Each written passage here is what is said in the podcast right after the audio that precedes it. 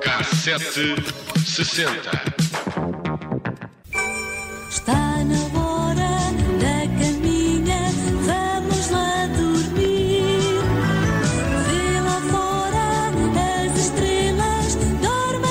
Eu ia, eu ia perguntar se, se vos ouço a cantar, mas os- vejo-vos a dançar, pelo Claro. menos, não é?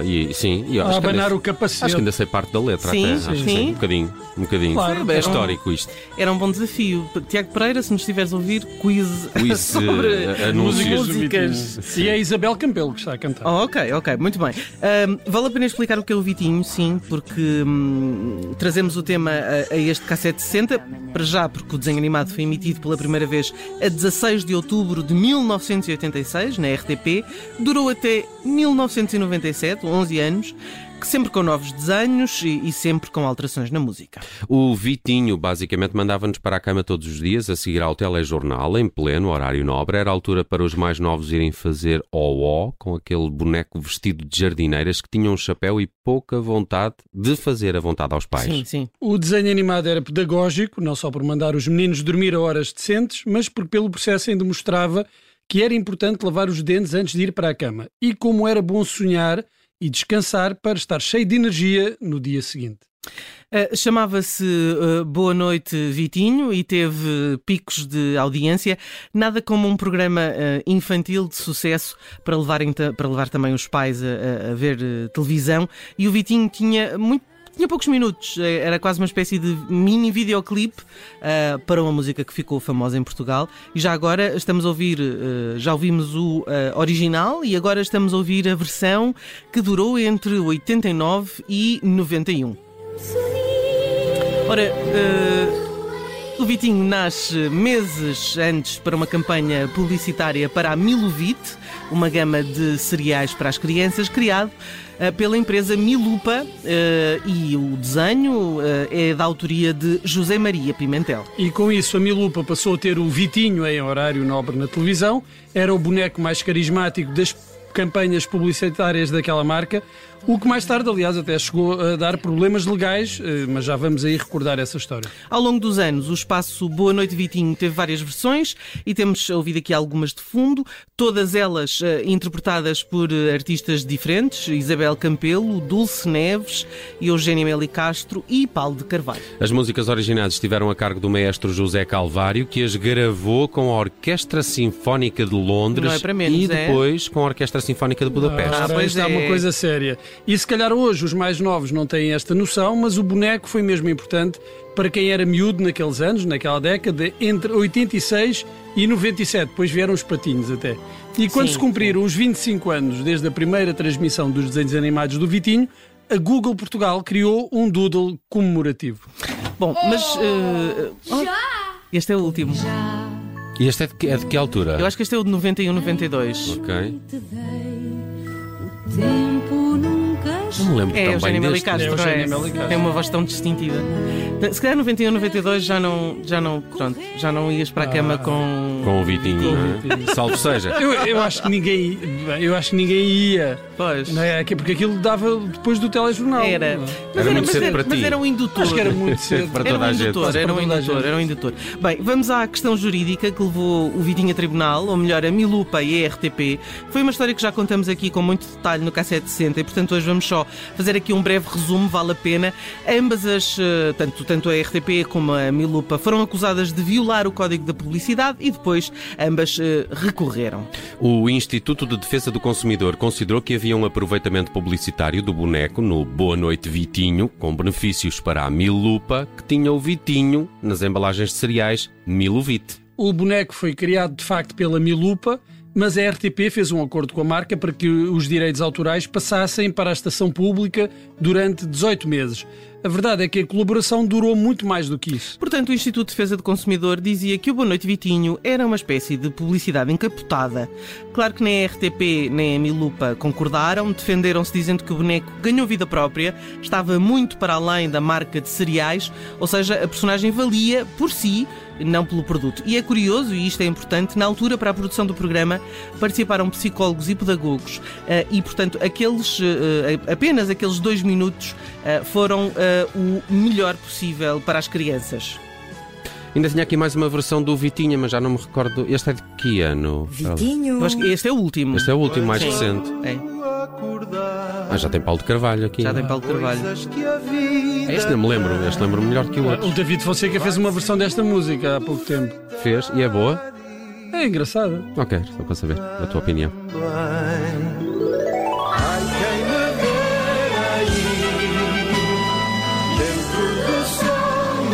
Ai, o Vitinho, o Vitinho. Fizemos uma viagem pela história do Vitinho, que mandava os mais novos para a cama entre 1986 e 1997. E depois vieram os patinhos. Já, ninguém se lembra também. Eu não me lembro. Ah, pelo eu não, Dessa, não. dessa altura. Bem, para celebrar aqui o regresso do Bruno Vieira Amaral, começamos a viagem hoje por 1986 na Eurovisão. Ah. 31 edição do festival realizou-se em Bergen, na Noruega, eh, e teve como representante portuguesa a nossa Dora. Não sejas mal para mim.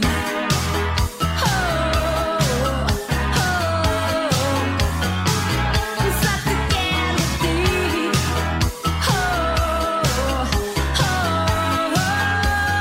Adora que não punha ninguém a dormir. No entanto, a Eurovisão de 86 tornou-se histórica porque consagrou a mais jovem vencedora de sempre. É verdade, Sandra Kim, de apenas 13 anos, deu a vitória à Bélgica com J'aime la vie. Ela que mentiu à organização, malandra, a dizer que tinha 15 anos. Aliás, como a própria canta neste tema.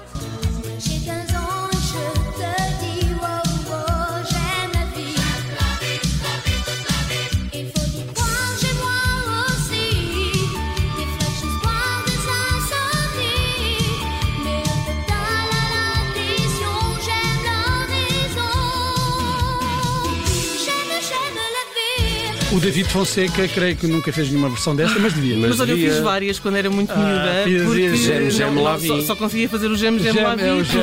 Já, já Tudo lá o vi. resto saía numa algreviada. Bom, já nos Grêmios de 86, a grande vencedora foi a canção solidária We Are the World, com os prémios de Canção do Ano, Gravação do Ano.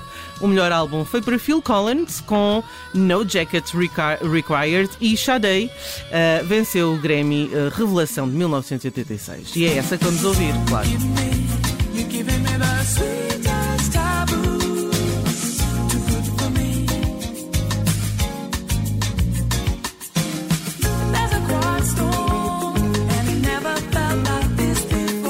Sempre tive curiosidade para saber o que é o Sweetest Ah, Taboo. pois é, meu amigo. Mas já ouvi queres versões, eu, já ouvi versões interessantíssimas sobre pois esse é, assunto. pois é, há muitas.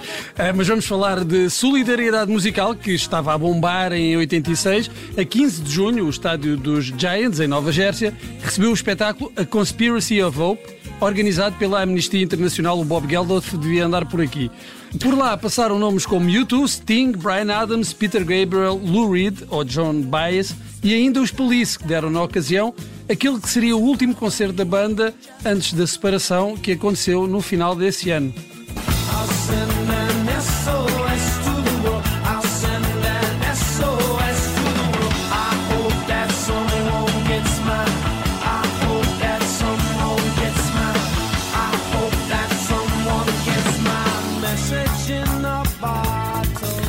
Por falar em últimos concertos, também os Queen despediram-se dos palcos em 1986 com uma atuação histórica em Nebworth Park, Inglaterra.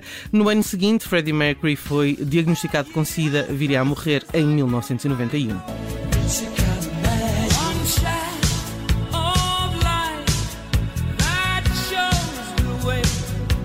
Queen, que lançaram uma canção nova esta semana. é verdade. Já, já ouviste? Já Tu- ouvi. Tu, é que és fã, né, dos Ah, Queen. sim, Quer sou, dizer, não é que eu não sim. seja, mas. uh, Alguém que não Ah. seja fã dos Queen.